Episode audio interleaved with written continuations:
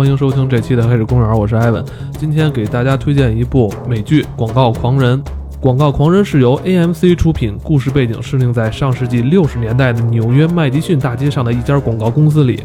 以一群广告人的事业生活为中心，展开他们追寻美国梦过程中的种种遭遇。这里有谎言，有成长，有自我发现，同时也折射出二战以后美国在六十年代社会、经济、政治的一系列剧烈变革。那今天咱们就来聊聊《广告狂人》这部剧吧。这部剧可以说是咱们仨酝酿已久。呃，节目开播以来啊，在推荐分享电视剧这块儿一直是想做，但一直不太敢做的一部。呃，这部剧其实说，嗯，它的娱乐性不是很强，它没有太多这种好玩的点。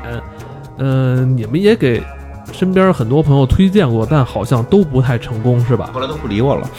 呃，包括三观有问题，不理我了。咱们以前老说那个《神秘博士》比较难推荐啊，那个还能保保存友谊，这个推荐完就有劲。对，这是《广红人》比《神秘博士》还要难，这是真的，这还要难这部剧。但是这部剧应该是拿了非常多的奖，就是这部剧那个拿了三座金球。然后那个从零八年到一一年四年之间，连续拿了四年的很多艾美奖。然后有一年的时候是艾美直接给了他十六项提名，然后他们也囊括了其中很多项奖项。然后甚至包括是那个呃美国编剧协会，他也给这个呃广告狂人评了最佳剧本一百名里面，广告狂人是排了第七名的。第七名，我就是啊，第七名，这多，但是这部剧好像国人的接受程度又不是太高，娱娱乐性对节奏节奏可能也比较慢，还有包括真的三观方面的认知，很多人不接受，因为它不是那种非黑即白的剧，它也没有一个就是说他想表明的主题，他我觉得它是。一直在表现人的复杂性和生活的无奈，还有生活的一些，呃，就是你很难以就是说出来的一些点，就比如说，就是类似于介于说了矫情和不说憋屈之间的那些东西。这部剧你觉得就是它的观看人群是哪些？你觉得现在，因为你之前也给很多人安推荐安利过，都不太成功，但你觉得真正？喜欢看、可以接受这部剧的人是哪一部分人？我觉得可能有一些生活阅历，然后经历的，在于事业呀、感情啊，包括生死啊这些人生认知上有一些经历和感触的人。对，如如果说真的是年轻人，太年轻，比如上学的，我觉得不太容易理解，挺不容易理解的。包括我觉得三十岁以下看这剧都有难度，我也觉得。嗯，而且我觉得就是《广告狂人》这部剧，它的整个基调过于沉闷，而且就是是一个嗯灰色的调子，然后有的时候又没有一个嗨点，又没有一个那个让人就是记忆的那种点，所以它就很容易给人一个模糊的记忆，而且就是我觉得还有一部分人就看剧的心情就是。就是生活已经这么恶心了，就是大家就不要再搞这种，就是你不要跟我那个说生活的真实，我也不想知道。就我就想弄一嗨一点的，或者说情情节倍儿紧凑，然后救人，然后打枪，然后大家就就是各种战斗场面，我就想要来一爽的。就这剧就不痛快，就是怎么不痛快？它的剧情怎么不痛快？怎怎怎么给你弄？怎么来？怎么让你看了之后难受？怎么来？对。如果想看这个，你说我想从这个广告里面吸取到什么企业成功经验是吧？在成功学是能不能从这里边美国的这个广告业里边摄取一点？没有，成功学可能也有很多都是厚黑方面的，很很真实，很真实。那咱今天就还聊聊这部剧，就是六七十年代的这种呃风格的电视连续剧，我我挺喜欢看，是我全看了，因为。对，就是早些年可能做的一些工作跟视觉广告有关，所以开始从那儿入的门然后呢，后来就完全是被整个剧情所吸引住了。而且我特别喜欢六十年代的美国，就六十年代，就是我是这么觉得啊，就是每个每个地区或者每个国家也好，或者什么也好，不能说国家了，就是每个文化它都有其最兴盛的那个。最璀璨的那个时代，我感觉美国最璀璨、最兴盛、最让人向往的那个时代，就是六十年代末七十年代初，就是到越战开始吧，算是从六六七十年代这个戏里边就影射了，就是直接用了很多里边，啊，我看了之后都会有感触，可能会落落泪的这种感觉，就就也也有点就是要替替古人担忧那种感觉。那你说起来，其实像香港，我觉得八十年代特别有意思。咱们去回味八十年代的那些香港剧，就特别有当时的那个风格。可能中国，我觉得就是改革开放之后九十年代二次开店那个时代，每个国家可能或者每个文化都有其特别璀璨的那个时间。是在那个阶段，是整个国力在那上升的时候，急速上升的那个状态的时候，还真是，就有真是你那边就急速上升那个状态。这《广狂人》就是那会儿的美国，其实挺好看的。今天这集不太好讲啊，来，小王也说两句。呃，这个《广告狂人》它发生是在那个纽约的麦迪逊大街，就是这个在广告界来说，麦迪逊就相当于是金融界的华尔街。然后当时，呃，美国在六七十年代的时候，一个是呃妇女的地位当时正在慢慢的转变，就是女人在呃生活之中扮演的角色，本来他们就是。嗯，大家可以看到，在一刚一开始就是六十年代的时候，呃，女人她们都是只要扮演一个好妻子，然后好母亲的角色，她们就可以在社会之中立足了。这就是社会对她们的期望。但是她们的心里面就会面对很多的迷惘。呃，美国人一一提到 good old days，就是美好的旧时光，就会想起来这段日子。然后这个故事呢，也是描述的这段日子。而且还有就是，像在那个呃美国编剧学协会，就是评了一个就是最好的编剧一百项的一个剧，这个是这个剧是排了第七名的。所以说大家可以看到，呃，我记得当时我在看那个小说的时候，好像高晓松有一集也是强力安利了这个剧。就当时高晓松就说，那个他觉得这是一个特别沉得下来的剧集，就是一开始看的时候你可能不会特别喜欢它，甚至你需要。呃，忍受它一阵儿，可能忍受个六七集，甚至十集，但是慢慢的你就会被这个剧给抓住，因为它就是在人物的刻画上面，还有说在讲故事的功底上面，真的是特别厉害。哇，这剧这么牛逼！我哎，你怎么突然把袖子撸起来了？你是天热了热了？嗯，我是为了收音，我得关上窗户。那个。获过这么多奖的一部重要的连续剧，好，咱们之前还咱们之前推荐这么多剧，还有没有哪个剧有这么有分量，能跟《广广人》相比的，对不对？电视连续剧里应该是没有，因为它确实是从兼收了好看，然后这种深度，然后这这种艺术性都，包括刚才说的这种美好旧时光的这种美国人的这种历史的这种回味向往，都是融合在一块儿的。它这里边有很那种浓浓的那种怀旧的味道在里边。包括它里边，我记得印象最开始几集里边有那讲那个好彩香烟的那个最早广告创意，呃，这一下就是，我记得我小时候那会儿学抽烟的时候，那会儿还真是知道那好彩香烟，后来就没了，是吧？就 是有是有那个，对，Lucky Strike 烟，对，是那个。从这点就可以折射，为什么美国人这么喜欢这部剧，因为它里边这种小的元素一下就是把人就拉回到那个年代了。是吧？对，就是真的是对于那个年代的刻画，他演了最后是七季吧，应该是几季，七季，跨度也挺长。他等于是一年演，就是咱们这儿的一，就是现实生活的一年，就是这一季是他那块的一整年嘛。所以他从六几年六十年代末开始去演的，所以很多跨度到了这个美国大的历史事件上是是有的。而且呢，哎，真的是那样，就是。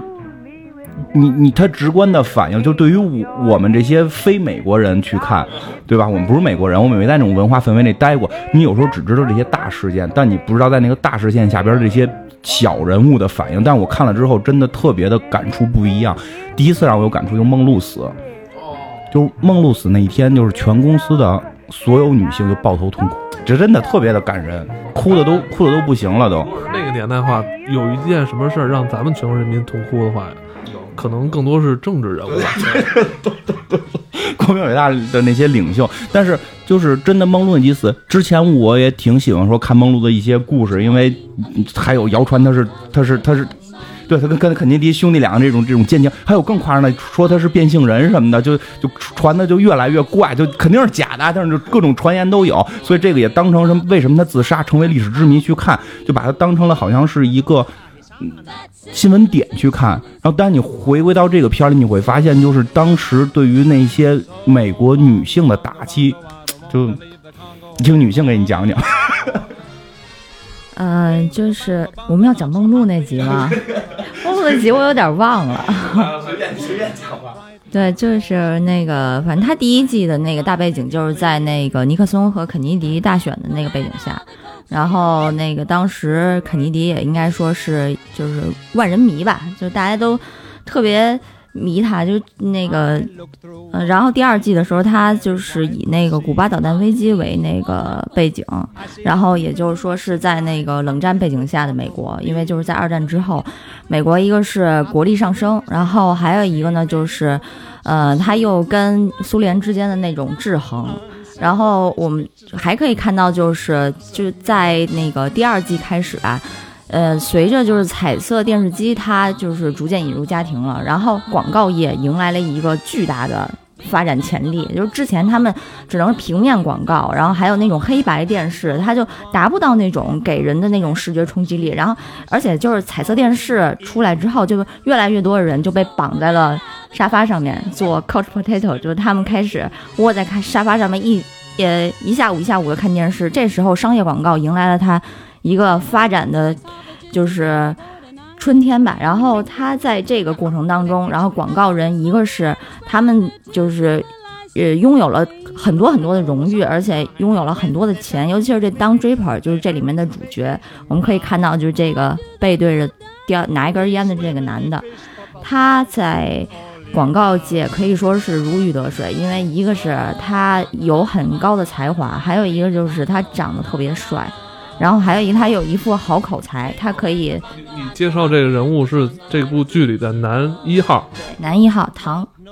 唐，他设定的是广告公司里边的一个，应该是中层是吧？创意总监，他是创意总监，就相当于他呃那个在广告公司，一个是发展很快，广告业本身发展很快，然后广告公司迅速膨胀的过程当中，他就呃平步青云。然后呢，还有一个就是他在。呃，就是生活之中吧，也可以算是如鱼得水。他娶了一老婆，然后他老婆长得特别美，他老婆就是长得跟那个什么凯莉，就那个 Grace Kelly 一样。剧的发展一直是跟这个男一号唐的这个路线来走的，是吧？呃，我觉得唐这个人，他整体来说是一个矛盾体，他是一个逃避型人格。他应该在我我记着我看的时候。呃，他应该是在这个公司里是一个比较重要的一个人物，而且他在工作中应该也是这种非常果断的作风。嗯，就唐这个人，一个就是他长得特别帅，还有一个呢就是他就是特别会说服别人。基本上就是一个广告，然后让他去客户那边讲，基本上就是客户就是啊，听他讲完之后热泪盈眶，然后鼓掌，然后站起来致意，就是那种状态的一个人，特别有魅力，并且呢，他也是。在女人面前也特别有魅力，这么一个人，他有那个一个特别漂亮的老婆和好多情人。说表面上来看，这人是有一个冠冕堂皇的一个外外外表，是吧？是是有一个非常出色的，让人觉得是一个非常完美的一个。但他实际背后有很多秘密。哦，这秘密是从第几季开始突然发现？就就就会去介绍，就会去介绍。就有一些不可告人的东西，其实在隐藏在背后。他本身是一个。呃，别人那个姓名的盗用者，然后当时他在那个朝鲜战争的那个战场上面，他就是他的一战友死了，他就盗用了那个人名字，他就说他受伤了，他就回来了，然后从此之后，他就开始扮演这个当 draper。然后他一个是对他自己真正的老婆，就是那特别漂亮的那老婆不屑一顾，然后他可以很晚回家，他也不跟他解释为什么，就是牛逼哄哄的，对，对他有很多情人嘛，他要有自己的空间，然后就是他冒用的那个身份的那个人的老婆又特别好。就你就没有办法理解这种东西，他对自己的真实身份其实并不是特别喜欢，我感觉他自己真正的老婆从来没讲过实话，他就没有跟他说过他自己真正的名字是什么。他可以对一个就是毫无血缘关系的人，又不是他家庭里面的人特别好，但是呢，他又可以就是在某一集里面直接逼死他弟弟。还有就是对他的一个，他的一个那个广告公司合伙人，然后那合伙人就是因为一点什么事儿吧，然后提前支取了一笔钱，他就把人活活逼死了，然后那个人就在那个办公室里就上吊了。你是怎么来解读这个男一号的？妈，我解读好像还挺合适的。对对，他有跟你媳妇儿也不说实话。呃，你看哪儿知道我媳妇儿了？就他有媳妇儿是个模特儿，其实其实我媳妇儿不也是个模特儿吗？然后两个特别好看的，就我有两，他最开始有两个特别好看的孩子，后来又生了第三个，然后家庭看起来特别的美满，就就媳妇儿漂亮的不行了，然后他外头呢还有情人这种，但实际上就是人是复杂的，是矛盾的。像像刚才小王说的，比如说他说逼死他的那个同事，因为提前透支了一笔钱。其实，在我看，他并不是诚心去逼死这个人，但结果是他逼死了啊。他他是认为这个人，这个人怎么去盗用的呢？他是模仿了他的签名，就模仿别人的签名了。他认为他不诚信，那是一个会计师，他认为他不诚信，所以就决定解雇他。这么一个情况，当然了，他更不诚信，他连名字都是骗人家的。但他当年就是就是很真实是这样。你想，如果我们处在这么一个，在一个资本主义美帝国主义的这种错误思维统治之下，进攻这种特别可爱的朝鲜人民的时候，你肯定也向往的是回家。他当年就是说，最后是被他跟他的战友是给发配到了一个地方，那地方就俩人，每天就是挖坑。就是挖战壕，那个那个那个，类似于可能敌对上甘岭这种地方，就两个人，就每天挖坑。他只想就是我能回家。然后这个时候，他的战友被炸死了，炸成粉末了。就是他的连长应该是被炸成粉末了。他有了对方的那个狗牌嘛，就就是那个吊牌，他知道他可以用这个东西回家了。其实一个正常人，而且他是在一个错，如果这是保家卫国，这是二战，我觉得他不会这么做。但这真的就朝鲜战争是个错误的战争嘛？这是帝国主义发动的错误战争，他也认识到这场战争是没有意义的。我们为了所谓的对吧？所以他就是比较个人化，我想回家，所以他就盗用这种名字。他这东西其实都是有前因后果的，包括他后来不停的在找情人。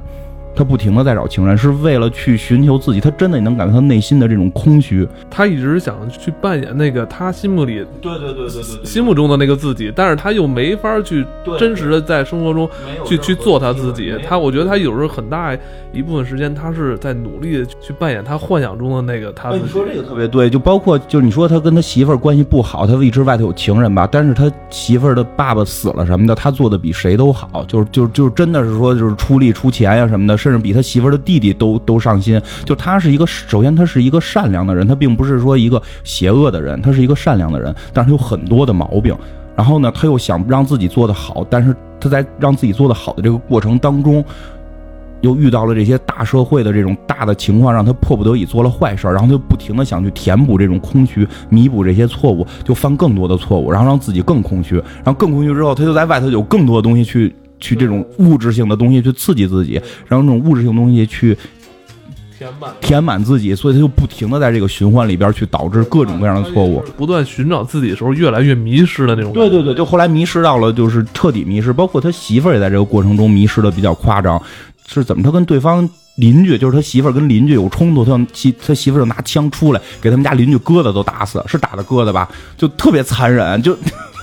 对，就是那段是那个，呃，他他们家那个旁边那邻居，然后有那鸽子和狗，然后当时就他就觉得那边那个是狗啊还是什么的吓着他们家小孩了，然后他那个本来他平常就是永远都是甜甜的对别人笑那么一个特别甜的姑娘，然后结果他那天就是。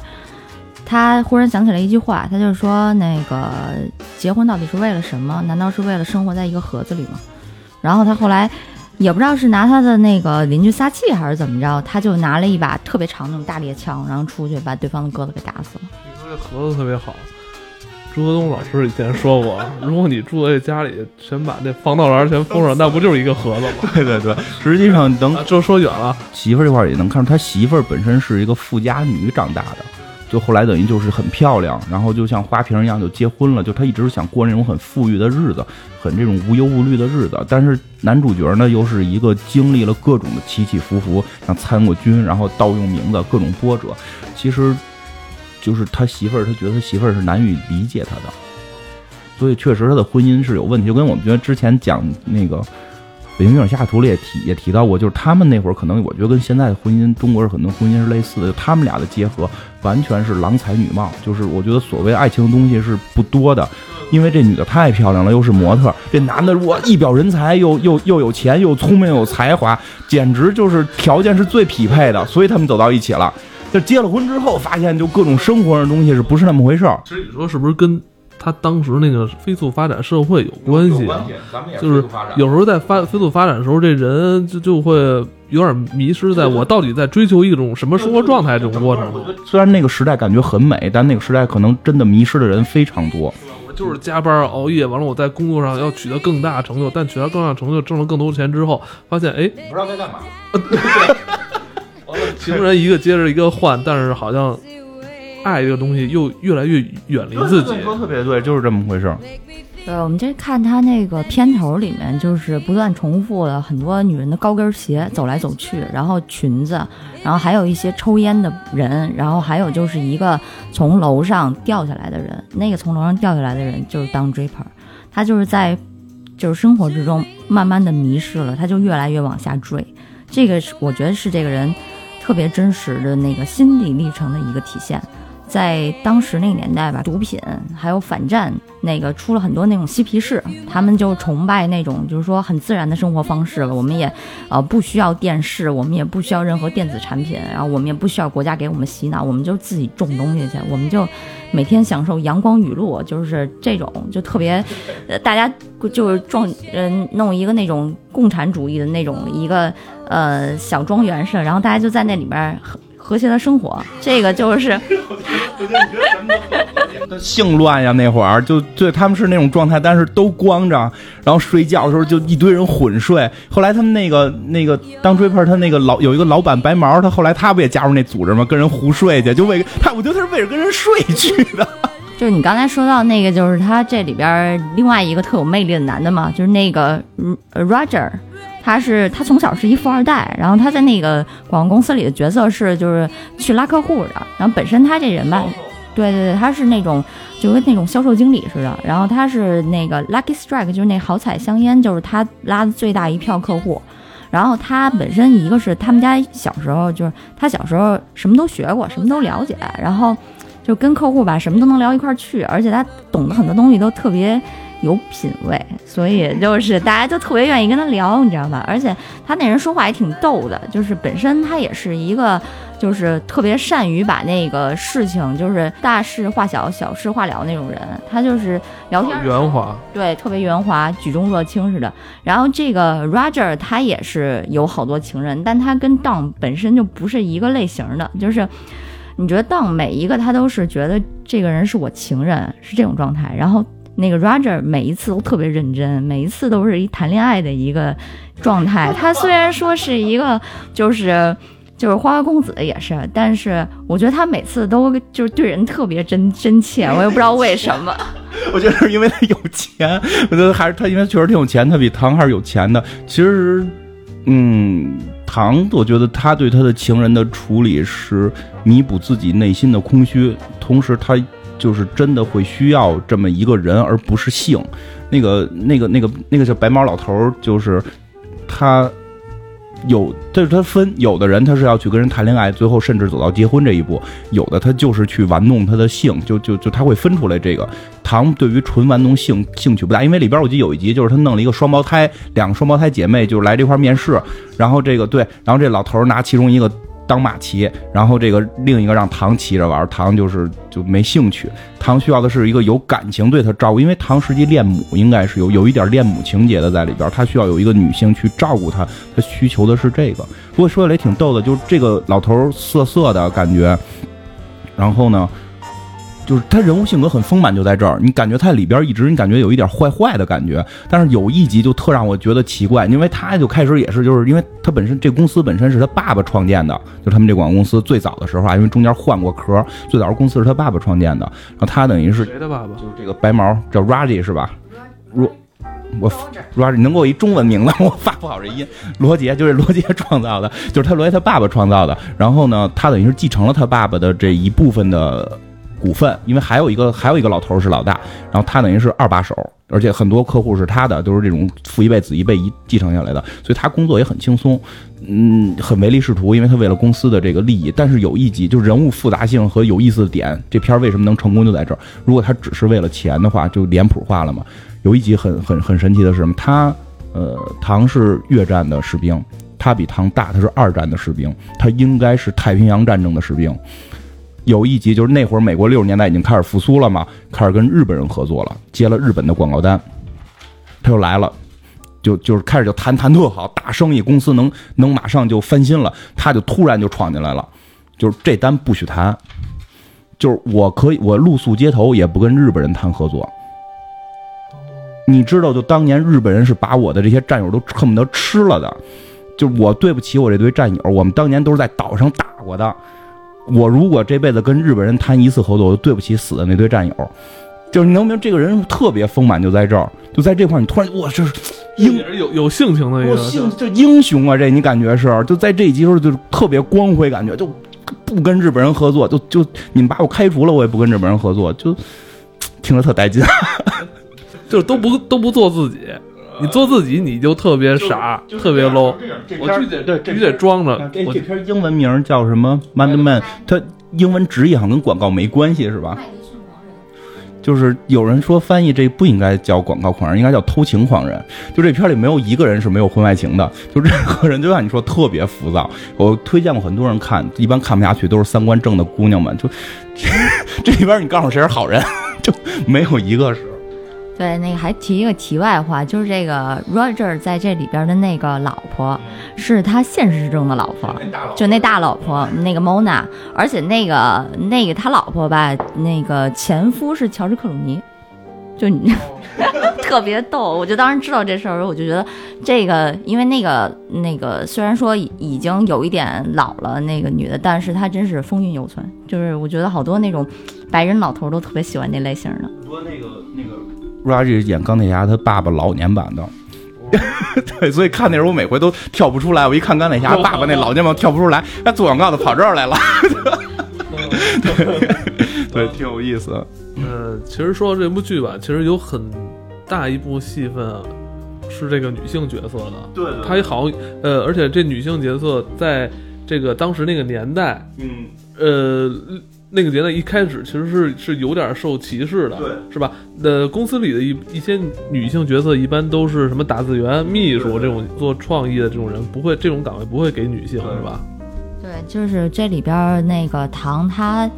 呃最一开始有一个秘书，就是我们这里边可以说不不能说是女二号吧，但是特别重要的一个女性角色，就是 Becky，Becky 她是那个。呃，后面就可以看到他基本上就是唐的一个门徒的一个存在。他本身刚一开始从那个秘书学校出来的时候，他就呃立志就是说，呃，他要爬上去。他当时也想过，就是说要利用自己的美貌啊什么的。但当时你可以看到他就是特别青涩的在那儿就是勾引唐，但是后来唐没领这情儿，然后呢他就去勾引别人去了，就是另外一个广告公司里的人。后来呢，就是大家也可以看见，就是这个 Becky，她也不是特别漂亮，她们在这方面没有什么天赋。她不像那个另外一个，我们一会儿我给谈到另外一个特别出彩的女性角色。她呢，就是后来慢慢就找到了自己的路，就是她去做了一个文案。她就是后来，呃，就是也是唐。可以说是很给他这个机会。唐这个人呢，就没有那些剩下那些广告公司里边男的那种对女性，就是说很刻板的那个印象，就是说你在这公司里面，你就是一个秘书，你就是一接线员，你就是一个打字的，我也不会给你更多的机会什么的。Becky 一个是他自己很争取，他也很争气，还有一个就是唐，他特别给他机会。他后来就变成了一个文案，后来甚至在后面几季的时候成长为一个创意总监。他后来就是被挖走了。在这个过程当中，我们可以看到 Becky，他就是从很对自己很不自信，然后呢，从就是对自己，呃，就是未来的那种就是不确定性。然后她也是一个小乡村来的一个小姑娘，然后她就慢慢越来越有底气，然后甚至后来去跟她的老板去就是。争论，然后或者说是跟唐说你的那个创意，我觉得不是最好的，这个过程当中，我可以看到 Becky 的一个成长。其实这也是当时美国社会很多女性的一个缩影，就是她们就摆脱了自己，就是高跟鞋，还有穿那个呃。特别短的裙子那种形象，然后就是她可以做自己了，她可以做自己想做的事情，并且她可以在工作之中和男人平起平坐。这是不是跟这个他们的社会年代发展有关系？在那个阶段是不是都是这样？对，就是我觉得那个年代女性的地位是在慢慢的上升，而且女性主义的那种呃崛起，对他们当时是慢慢的认识到自己也需要有自己的一个呃在社会之中的一个 identity，就是一个标签，对，就是说我到底是谁，我到底在干什么？Peggy 是吧？就其实 Peggy 这个人物是有原型的。这个是有原型的，具体名字我确实记不太清了。她是真的在那个年代广告广告界第一个女女文案，就是就是他们当时是叫这个编辑还是叫什么，就是翻译不一样，就是第一个做创意的女性。这个是真的有原型的，这个在广告界是非常非常著名的事件。在六十年代，美国的一家广告公司当时是真的有，对对，因为史上第一位，对，因为而且这个人好像还挺有名的，因为。美国就是这种白人男性的这种思维是这种就有弱智性的这种，他认为男人白姓是唯一的不可替代的，黑人都是弱智，然后女人都是弱智，你明白吧？他们认为他们缺点什么？他他是有这种认知，他不认为女性有智力可以做这件事儿，认为女性是不能做任何跟智力相关的工作的，你只能去当花瓶。你明白吧？所以真的是在六十年代是这个，在六十年代的美国都还有这么严重的封建思想。对，其实整个片子里面都可以看出来，就是这个大环境，就是你你就是男人在一起，我们是高高在上的；女人你们就是打字员，就你们什么都不配做，你们就是打打字，然后结个婚回家生孩子，就是这么一个状态。然后这个演 Peggy 这个人，或包括他的原型，是在那个年代第一个证明了女性有智力的这么一个。职场上非常重要的这种标志性的事件，所以他这个人物是有原型的。不过也挺有意思的，Peggy 的几个点就是他可以从女性的视角去看待这个世界。而就就就讲一个比较俗的例子，就是他有一集，那会儿还没有城市成为正式的文案呢，让他去做一个创意，好像是做一个腰部减肥震动的。对对对对对。是吧？是吧？是吧？就是男性对于这个，他就讲怎么减肥的事儿，是吧？最后他把这个东西真带上使了，然后发现那个震动可以让他们达到高潮。对，然后对我对这个有 有印象。那个当时 Peggy 他还特别不好意思，后来那个他就我就跟了那个一一整屋子那个男的那个创意一说这个事儿，然后那帮人都哗然了。后来他就说我们可以在广告里面就是。隐含的来建议一下这件事儿，然后后来就是导致了这款产品的飙升。我记得好像有一集是因为 Betty 一一句什么，大家在开会完了问他说你对这怎怎么看？完了他突然说了一句，完了口红广告吧？那会儿还不是文案呢，他还是秘书呢，他等于是被招来做这个广告的这个测试的。然后结果他就是特别主动的去表达自己，主动的去表达自己，然后这个这个这个就是被这个男主人公看上了，就是。广呃口红广告一句广告语让他问他个对对对他就说了，因为这个男主人公挺神奇的是，他挺看重这个女女的的，就是他认为这女的是有才华的。其实这个唐这个角色很复杂嘛，就很复杂，很复杂。他有时候你感觉他有玩弄女性，但他对于这种有才华女性又特别的支持。但是后期对他又开始压榨，因为当他成为他副手的时候，他又工作关系上不停的压榨他、欺负他。但他确实开始初期是非常大的帮助了他，没有唐这个女的也起不来。我觉得他后边就是压榨 Peggy，是因为他感受到了威胁。Peggy 公然在一个场合就跟他说：“唐，你当时没有就他当时给了唐两个那个广告的那个结果，他说他支持 A 其中一个，然后但是另外一个 B 是唐当时想出来的。他们所有人都认为 A 更好，但是唐最后去给客户做演讲的时候，就只拿了 B 上去。”然后 Peggy 当时感受到了极大的侮辱，就他觉得你没有尊重我的意见，而且你也没有想就是我们所有人的意见，你就是一意孤行。然后他就当时在会上面就大声的呵斥了唐，所以唐当时完全是一个对就没有面子的状态。他就说，嗯，你现在这样子对我，那我也就只能说我打压你，因为你你如果不听我的话的话，我要你干什么？对，不给我面子。你没发现这里边他工作中这些种种的这种事儿吧，跟咱们现在这些什么互联网公司、广告公司特别像，是不是？我有时候我有时候经常用里边一个梗教育我的下属，就是那个就是那个后来唐得了一个奖，得了一个特别有名的广告奖，然后那个广告奖那个创意不是唐想的，是 Peggy 想的。领导让下边人去出出 PPT，说现在我已经是领导，然后后来后来唐获这奖特别美，所有人都庆祝，然后最后这件事儿唐甚至都没有就是庆祝的时候都没有叫 Peggy 来，然后 Peggy 后来就问他，就是说指责他们，就是说这创意好歹是我想的，你能不能跟我说？他说你想了二十个，我从二十里个里边选了一个，所以这个创意是我的，我负责选，我知道哪个好，就是你明白吗？其实也挺逗，有时候我也会拿这跟我下属说，就是就是，但是对咱咱们回到这个角色来说，就是这两个人后来其实。亦敌亦友，而且这两个人内他们没有爱情啊，但两个人之间是内心心心相印的，因为有一点什么，其实这两个人有很多地方是相似的。Peggy 这个人物肯定女性会很喜欢，因为她代表了女性的崛起，但也够狠的。她有私生子，然后就就扔了就不管，跟他那个同事好对对偷情，对，跟跟 Peter 偷情，跟 Peter 偷情，偷情狂人嘛，这片叫 就也有孩子，其实他也有他其挺乱的。现在咱们国内好多公司不是也这样吗？看不算 什么乱是吧？就是就是你明白，他为了就是你也证明他为了起家，然后他要去牺牲很多东西，包括他生完孩子之后，然后那个就不知道该怎么办，最后也是唐就是去鼓励他，让他出来继续上班，他就让他去展现他的才华，就是这有点极端了，是极端女权主义者。然后其实他后来的归属也还。其实我觉得他一直后来没找着自己真正爱的人，而且最逗的有一点是什么？就唐不是在里边老乱搞吗？就是但是没搞 Peggy，然后没搞那个特别漂亮的那个女的，然后办办公室里特风骚的那个红头发那个，觉得特风骚那个是他的朋友。然后这个但是 Peggy 后来问过他，他说你搞过所有人，为什么你不搞我？你是不是嫌我丑？然后唐给他解释说，没有我，我觉得你有才华。我是一个处于尊重你的状态，我就觉得这 人就是丑。呃，长得就是他那角儿选的就是跟史高利似的，那诚心的，诚心的，对对，就挺有意思。嗯，国内不也这样吗？哎，你刚才说什么？国内现在广告公司还这样？呃，听说是吧？广告公司还是比较乱的。互联网公司也这样？真的吗？嗯，操，那下一个 John。壮，来说说那个下一个，呃，这剧里好像还有一个角色哈，比较值得讲一讲的是谁？呃，John 就是里边一个大美女。为什么起叫这么粗鲁的名字？还好吧，就是乔恩嘛。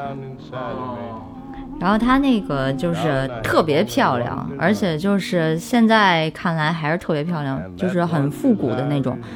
是一个红发女，当时在那个广告公司里边，基本上就是一个职业花瓶。然后她可以，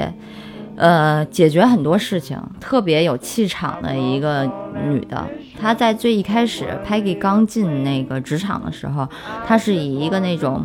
就是大姐大的角色来教 Peggy，就是说你要怎么为人处事，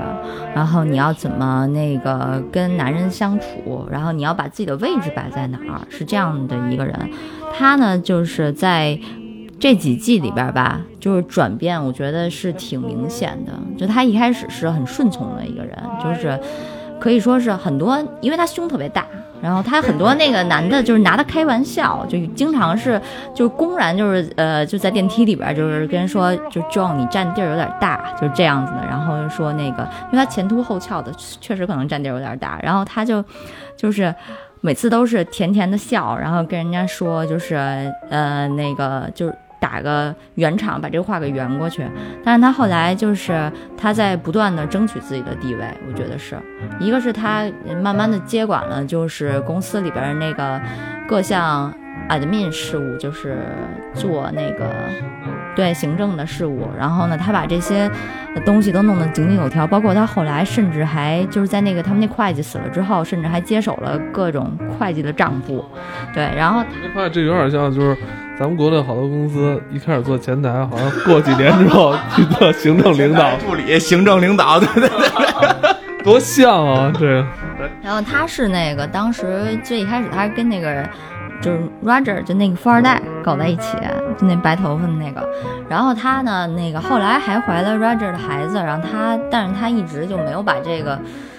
就是怎么说，呃，其实我也不知道那个孩子到底是不是 Roger 的，应该是他后来就帮他，就是那个 Roger 就一直觉得他自己很亏欠他嘛，后来但他也一直把自己位置摆得特别正，他从来没有想过 Roger 会娶她，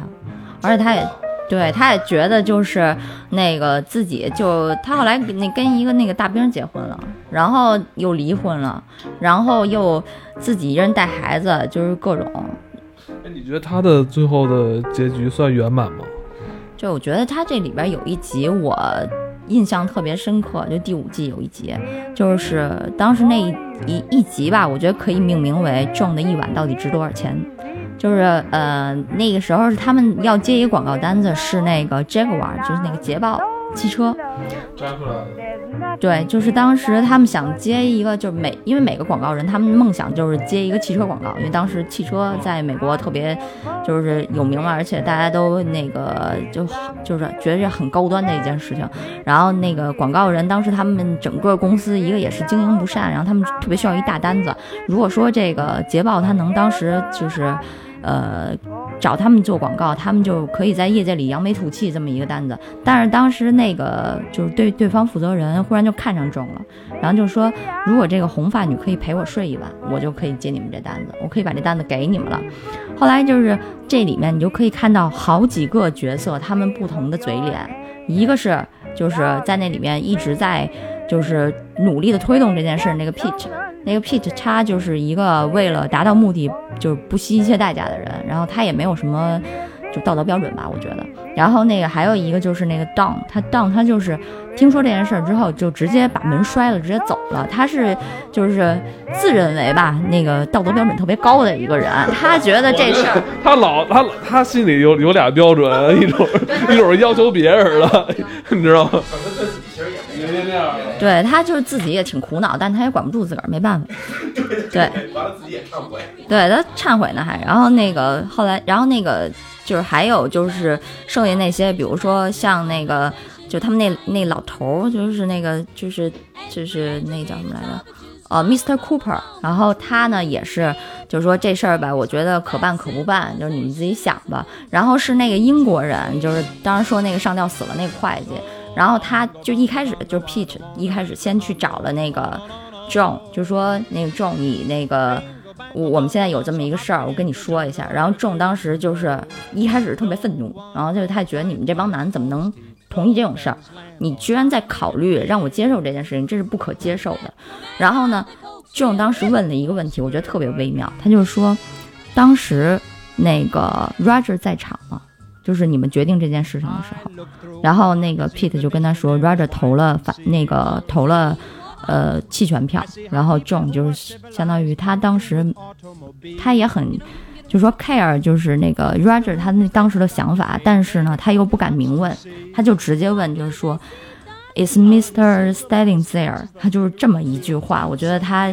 一个是他自己也很心酸，然后还有一个就是。他也渴望到，就是 Roger 能够重视他，但是他又不敢的那种心态。然后最后是那个 Len，就是那英国人，他去说服了郑，他就跟他说：“我现在不是说让你去接受这件事情或者怎么样，但是你作为一个自己带孩子的一个，嗯，单亲妈妈，你是需要别人来照顾你的，然后你是需要这笔钱的。但是他们当时好像是说给他一次性给他一千美元还是五千美元，那当时已经是天价的一个价钱了。但是他跟他说你。应该要的是什么？你应该要的是百分之五的这个公司的股权。后来其实大家可以看到后几季的时候，，John 就是因为这百分之五的公司股权，然后越来越富裕，甚至买了自己的房子，然后可以照顾他的孩子。我觉得这个就是那个英国人当时是，就他并没有说以一个怎么样道德标准来研究这件事情，而是真正在为 John 来考虑。最后还是跟客户睡了，是吧？他最后还是跟客户睡了，然后拿了公司百分之五的股权。后来随着公司越来越大，然后发展特别好，他就每年都能分到很多的钱，而不是只拿当时那一千或者五千美元。所以说，你说这事儿是对的还是错的？他可以后来给自己的孩子一个很好的成长环境，就没有办法说这事儿。所以说，这这个里面其实，在这个剧里面有很多都是这种灰色地带的东西，它都是说让你觉得很无奈，然后呢又很现实。现在有人睡我，我给我百分之五股权，我睡。不是，这确实这样。就是刚才你刚才说道德标准，其实没有，这个片儿里边没有道德标准。道德这种东西，只有我觉得是只有这种，他其实好多这种行业潜规则，不是就是说他这些人物表达的是感情是真的，但是没有什么道德。就道德到底是什么？其实以前也会考虑，我觉得这片儿没有道德。有的时候有接那些站在道德制高点说你的人，当他们遇到的时候，他们比你还混。其实有的时候，我觉得是一些将心比心的问题，包括像唐，可能就是刚才讲的，他不愿意让那个壮去接这个单子。其实一方面，他觉得自己的这个业务能力就可以搞定这些事儿，这不应该是这种行业里边有的潜规则。这不那创意干嘛呀？就光靠睡就行，这是一方面。再有一方面，他觉得壮是他的好朋友，不应该去有这种心理负担，但他可能并没有考虑到这个女人她未来的发展呀什么的。明白吧？就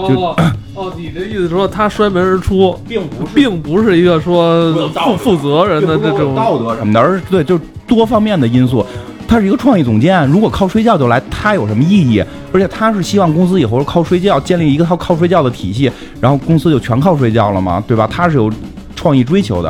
然后再有就是，就对啊，作为他朋友，他觉得这样也不好，但他真的没想到这个女人可能会失去什么，对吧？其实。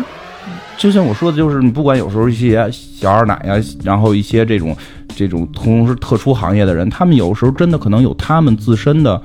原因，最后走到那一步。其实这个片里好就好在这儿，唐是一个疯狂的偷情者，但你并不会觉得他真的多坏。然后这个对啊，像这个壮，他是一个这个这个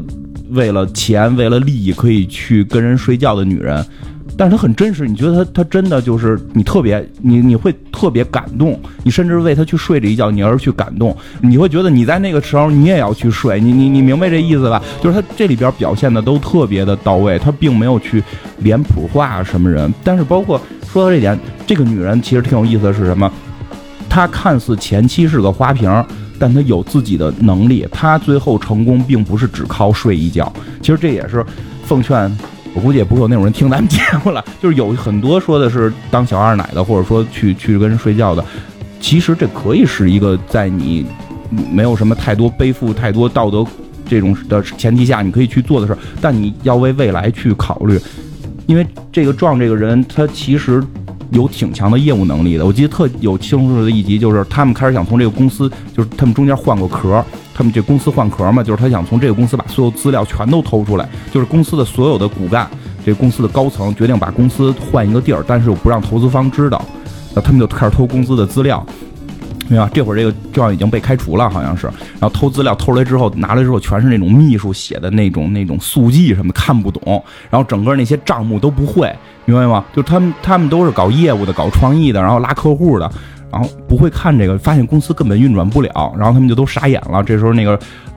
这个这个那个白毛老头就说：“没事我我带了个朋友来，就是这个原来他们这个就是这个这特风骚这女人，她就来了。来之后，他有一个人可以把这些事儿全都搞定，就是他真的他是有业务能力的。包括到后期，他去跟别人谈生意，就他后来他也开始去见客户，跟别人谈生意。对，雅芳还谈那个。”化妆品谈的也非常的就是专业，而不是靠各种的出卖色相。其实我觉得就有点像那个谁，那个那个拍三级片那女的叫什么来着？大嘴舒淇，舒淇不就说嘛，就是就反正意思就是我之前脱的衣服，我现在会一件一件的穿回来嘛。其实有时候有你迫于某种压力，会做出一些让我们看似可能不不是很好的事情，但是你看在于未来你怎么去让自己变得更好。其实这个女性在里边这点展现的挺有魅力的。我也挺喜欢这个女性，她跟那个 Peggy 不一样，Peggy 是一个绝对的独立的，我要跟男人去抗争，对吧？这个女性是我还是做了女性该做的这些事情，但怎么做的更好？而我觉得 Peggy 她有的时候就是她真是把自己当一男人使，她就是有一集我记得是当时那个她有一男朋友，然后男朋友在一个酒店给她办了一个生日 party，然后就等着她下班去那个。加入他们了，结果当天晚上他们接了特别急的一个活儿，然后那个 Don 就跟他说说那个我现在需要你帮我办一个事儿，但是他当时不知道那个 Becky 她那个男朋友给她办生日会这事儿，然后 Becky 在抉择的时候就把自己男朋友扔在了那个生日会现场，还有一大票的亲友什么的都是她男朋友帮她叫过来的，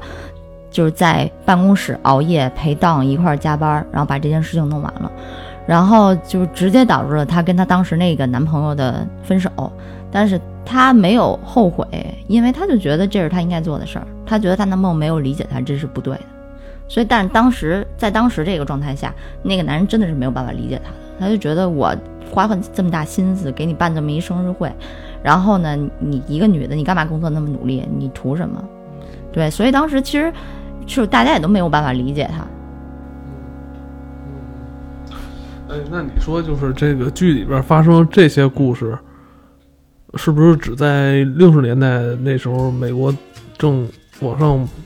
冲的时候才会有的故事？你说现在还会有吗？不知道，应该有吧，不太清楚。这个咱就没在美国生活过，不太清楚会不会还有那样。但是，但是我想怎么说呢？就是确实那那会儿有那会儿的一些特点嘛，比如随便抽烟呀什么的，就是 那会儿有那会儿的一些特点。但不，其实可以说，就那会儿那些大事件，其实对他们的影响是挺大的，真的是这样。就刚才说了那个马连梦露的死，对吧？一开始咱们讲那个，那是我特别有感触的。就死的时候，好多人都抱着那个、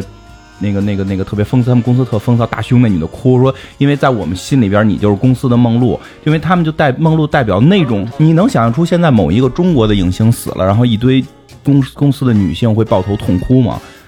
对吧？这不太可能，但是在那个美国那个时代就可能，因为那会儿美国女人都觉得那个是他们的梦想，然后包括那个谁，那对你要这么说的话，他们可能他一开始剧里有这个情节出现，他好像也是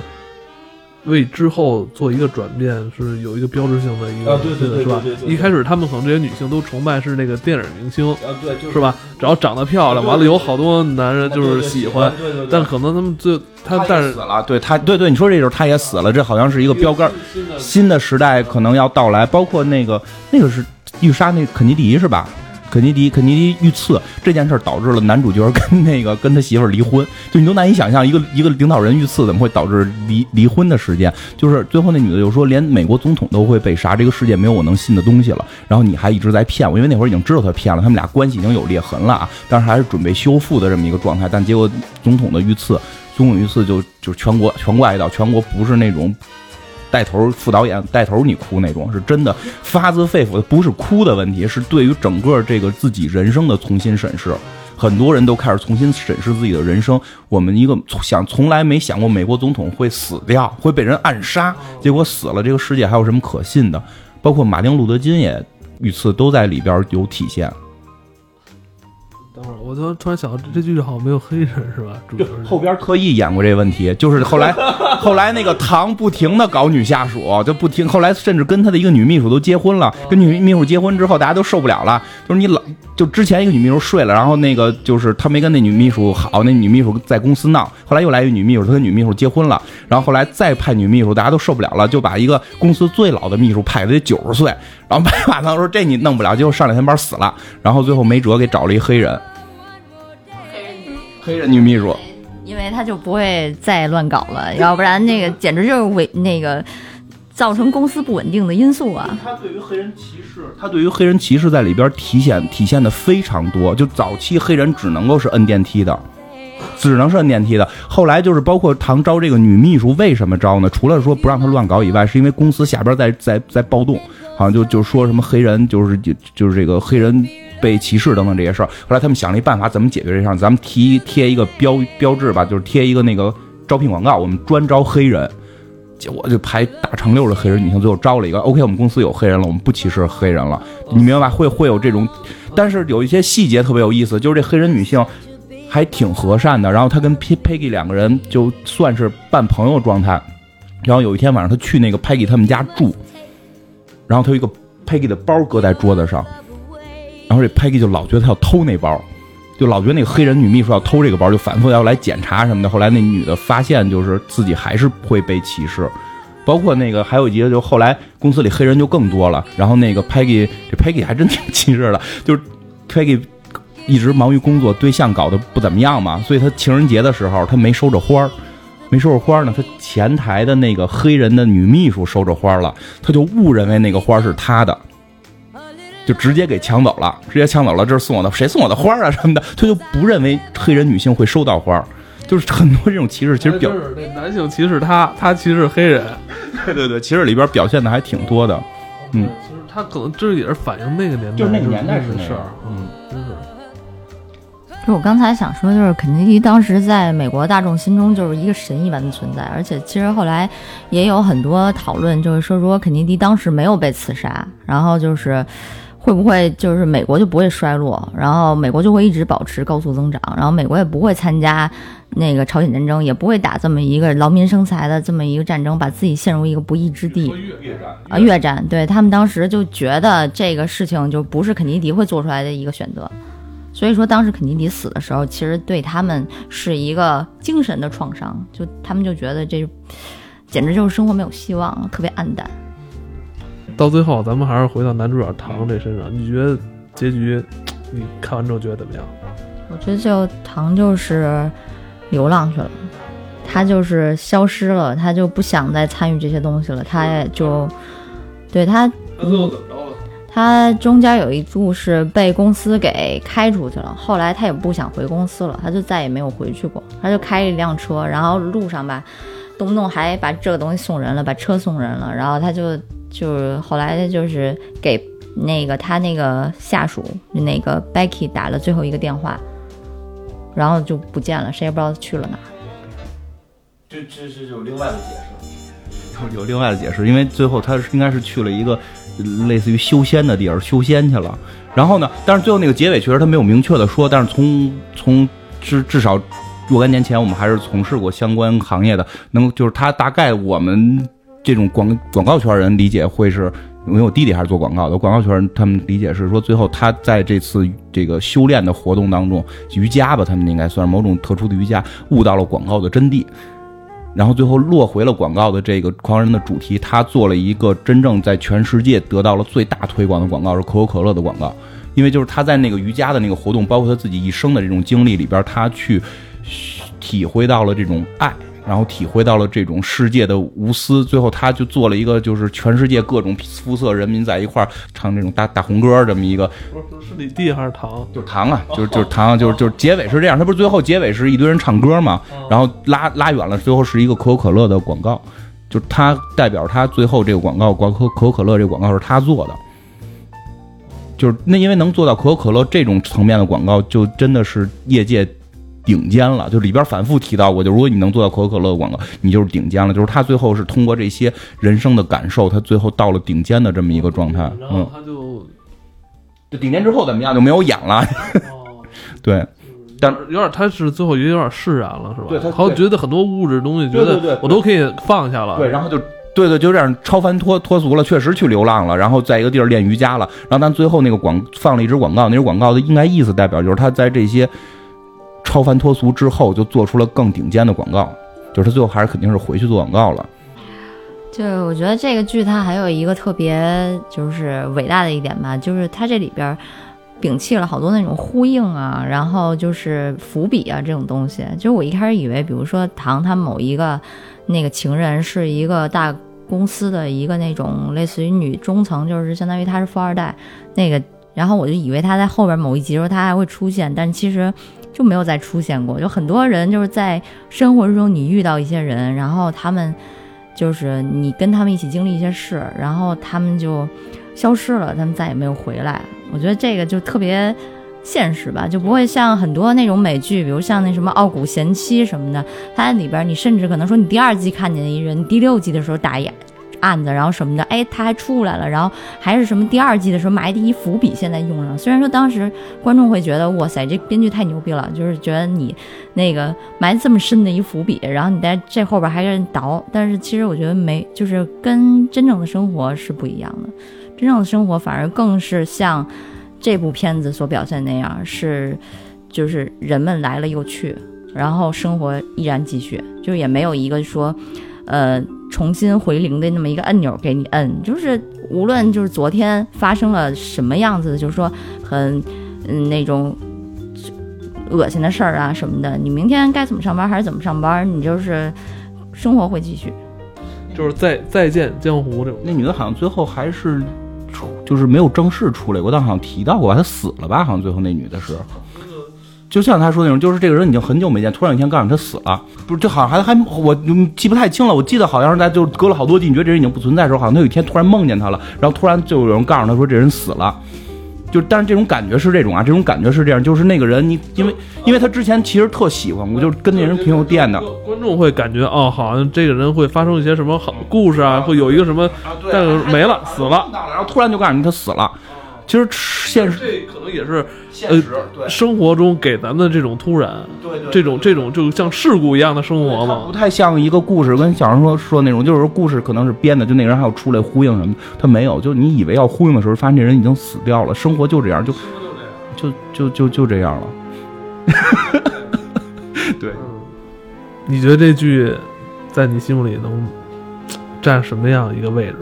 嗯，确实，毕竟这些集真这个真的是从头到尾跟着看下来的，而且包括片头，我之前我记得提到过，这片头我是觉得最好看的片头之一嘛。而且还有一个就是，我怎么说呢？我觉得说如果是从事营销行业，或者说从事这种创意行业。看看这片儿，其实对于广告的认知是有特别高的提升。我记得以前我出去去去还做商业的那种培训的时候，经常会提到这片儿里边的好多点。咱们在这种娱乐节目里就不聊了。但是你真的如果是干这个，你其实去学学，你能感受到很多营销广告人性的这种内核，其实对工作还是有帮助的。顿悟，工作上的这种顿悟都能有，包括其实像你说的。其实那会儿跟现在中国有些地儿很类似，办公室的一些事儿你也能看明白，为什么他上去了，为什么他下去了，其实挺有意思。我觉得这剧就是我看过节奏最慢的一个美剧了，就我我个人普遍喜欢那种。对话特别快，然后像社交网络那种节奏的，我觉得看着才过瘾。但是其实后来发现，这种剧就是让你特别沉淀下来，尤其特别适合在阴天的那种特别闷的下午一人看。然后看完之后，你就觉得就是一个是有时候那一季吧，就是人们都特别迷惘，然后你也跟着迷惘，然后你就觉得生活也挺无望的。然后过一阵吧，就是这剧又挺。就是主角又慢慢回血了那感觉，然后你又觉得生活还是可以继续下去的。特别对我最迷茫那几年就是看这戏度过的，我也不知道是 是不是受他影响，不跟人学好，你不知道是不是受他影响。最迷茫那几季就真的是看这个度过，就觉得自己跟那个迷茫状态一样，你不知道爱在哪儿，你不知道工作在哪儿，你完全都迷茫。每天就是感觉。想做自己，但又没有那个勇气，只能是扮演着自己心目中的那个自己。这 真是这样，是。嗯，那好吧，那那这期咱就聊到这儿吧。我觉得这个呃 m a n y Man 这个广告狂人，以后咱们还可以拿出来聊，因为它里边有好多这种有意思的这个广告案例，都可以拿出来分享一下。嗯，好吧，那咱这期先聊到这儿。嗯，拜拜。再见。The plants the fruitiest, stars the shootiest, the grin's the funniest, the smile's the sunniest way back home. Don't know why I left the homestead, I really must confess. I'm a weary exile, singing my song of loneliness. The food is the spreadiest, the wine is the headiest, the pals are the readiest, the gals are the steadiest, the love the liveliest, the life the loveliest, way back, way back, way